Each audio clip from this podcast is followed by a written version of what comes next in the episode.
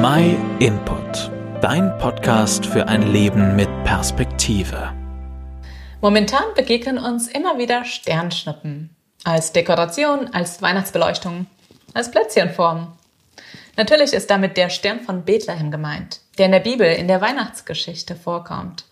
Obwohl man nicht hundertprozentig weiß, was für ein Himmelsphänomen es genau gewesen ist.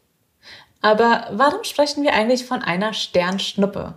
Hast du schon mal gehört, woher das Wort kommt? Früher musste man den Docht einer Kerze regelmäßig kürzen, so konnte sie dann rußfrei weiterbrennen. Dafür wurden häufig spezielle Dochtscheren verwendet, mit denen man schnippschnapp den Docht bequem abschneiden konnte. Den abgeschnittenen Dochtstummel bezeichnete man dann als Schnuppe.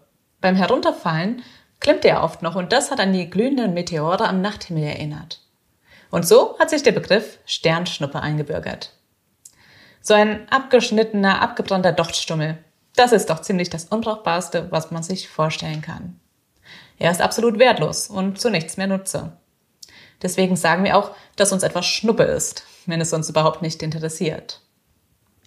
Ob Stern oder Sternschnuppe von Bethlehem, die Weihnachtsgeschichte zeigt in jedem Fall, dass wir Menschen Gott nicht egal sind.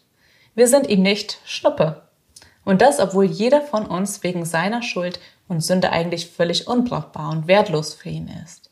Wie ein glimmender Dochtrast. Aber in Jesus Christus kam Gott selbst zu uns. Das heißt über ihn in der Bibel, ein geknicktes Rohr wird er nicht zerbrechen, einen glimmenden Docht löscht er nicht aus. Er hat sich in Liebe uns Menschen zugewandt.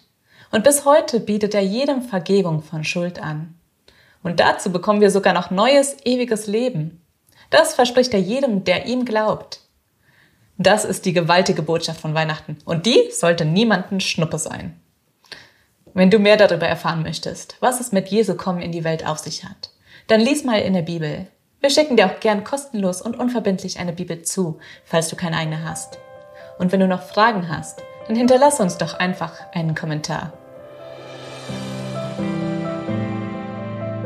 Vielen Dank, dass du den My Input Podcast gehört hast. Wenn du mehr wissen willst, geh auf unsere Website myinput.it oder folge uns auf YouTube, Facebook und Instagram.